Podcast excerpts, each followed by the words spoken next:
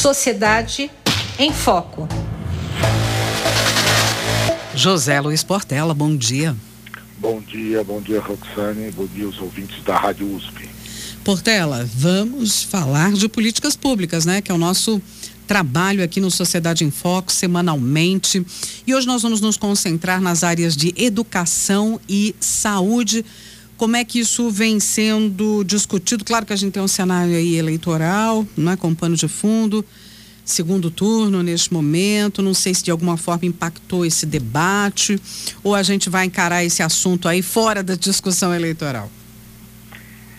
Exatamente, porque normalmente quando você pergunta nas pesquisas da população quais são as coisas mais importantes, educação, uhum. saúde, e educação, saúde sempre emergem como ah, as questões, as políticas que as pessoas mais se preocupam, né? E segurança.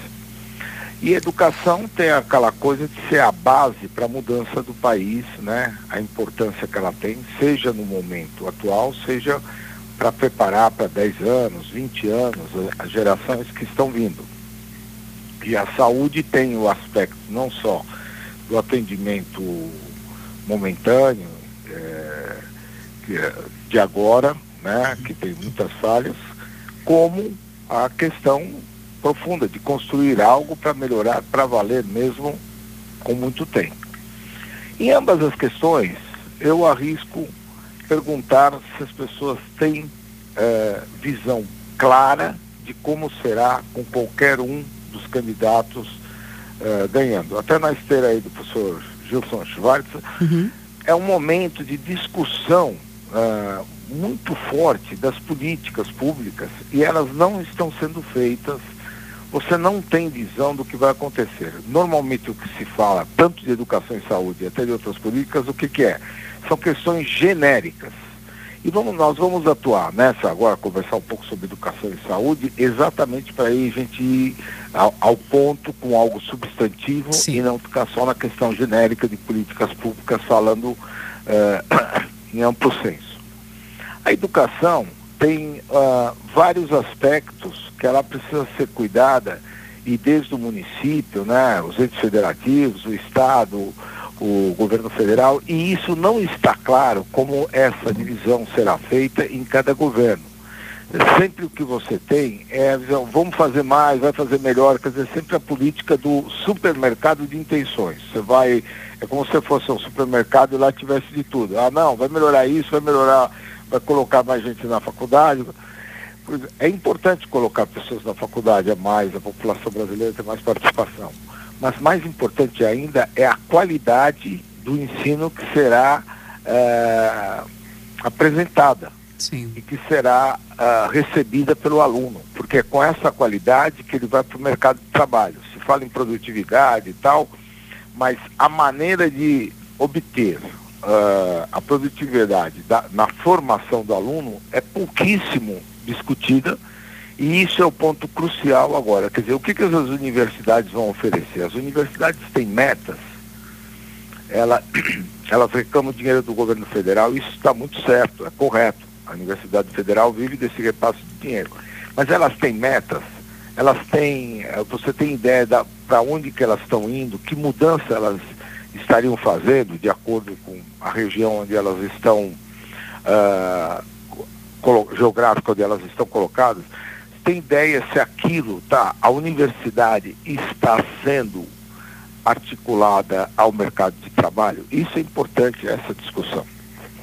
E depois você tem desde o ensino fundamental, você tem, passa pelas creches como um, um, um primeiro momento que a criança sai, permite que a mãe vai trabalhar, etc. Mas o ensino fundamental, ele tem falhas graves, né? Quer dizer, a gente percebe por todos esses é, é, exames que se fazem para verificar o nível de ensino, que desde a da base a, os brasileiros são mal formados. E aí por diante, né? Quer dizer, isso não existe uma política. A política teria que ser detalhar exatamente o que vai se fazer em cada uma das fases de estudo e o que não está bom, como é que será como é que será a implantação da mudança? Não adianta coisa genérica, vou melhorar o salário dos professores. Não...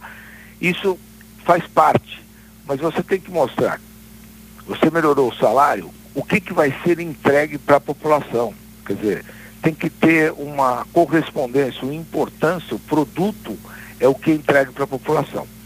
E na questão da saúde, o que falta principalmente é um mapa de cobertura no Brasil. O que, que seria isso? Seria exatamente saber em todo o Brasil, em todas as regiões, o que está sendo atendido, aonde estão os hospitais, onde estão o, o, os exames de diagnóstico, onde está o primeiro atendimento, onde se tem aquele primeiro atendimento básico e onde não se tem. E onde isso está dobrado, acumulado, onde você tem os vazios, para aí você poder ir preenchendo. As coisas são feitas muito mais através de uma política é, de demanda local, pontual, de um prefeito, de um de, de, determinado distrito, e não se olha o Brasil como um todo. E aí você faria uma política, principalmente, claro, uh, uh, em nível federal, exatamente uma política que cobriria os claros, preencheria esses claros, quer dizer, com essa racionalidade e melhoraria, porque na, na, na saúde é muito importante, você precisa melhorar o que já tem. Uhum. Em muitos lugares, você tem hospitais, você tem atendimento que estão com máquinas quebradas, equipamentos quebrados, falta de pessoal. Quer dizer, não adianta você também ampliar se você não consegue dar conta do que tem. Toda vez que você constrói um hospital, ele no primeiro momento, nos primeiros anos, ele tem um custo mais baixo, mas depois de 3, 4 anos, ele custa no mínimo 90% do valor da obra de construção. Então você precisa pensar que quando você constrói um hospital, lá para frente, isso vai onerar o orçamento. Você cria uma obrigação nova. E isso não é visto. O mapa de cobertura e o mapa da qualidade do atendimento exatamente daria essa noção. Então, o que falta é o detalhamento na educação do que vai ser feito, do nível como está em cada estágio dela e o que vai ser acrescido com metas. O Brasil não tem metas uh, nas políticas públicas e ao não ter metas, não tem um sistema de medição que a gente fala aqui. Uhum. E na educação e na saúde, o que a gente tem não são, não são metas que são mensuráveis. O que a gente tem é que determinados sistemas acabam apontando as falhas. Mas você não tem um jeito que você acompanha a política e ela é corrigida ao longo do tempo, que é isso que interessa. Não adianta só saber que uma coisa está mal, você tem que saber como vai ser feita a melhora, quais os compromissos que você assume, e isso a política atual, a discussão agora, nesse momento eleitoral, não está sendo feita. Uhum. Tá aí, portanto, vamos continuar batendo nessa tecla, né? Política pública sem avaliação, sem acompanhamento permanente, né?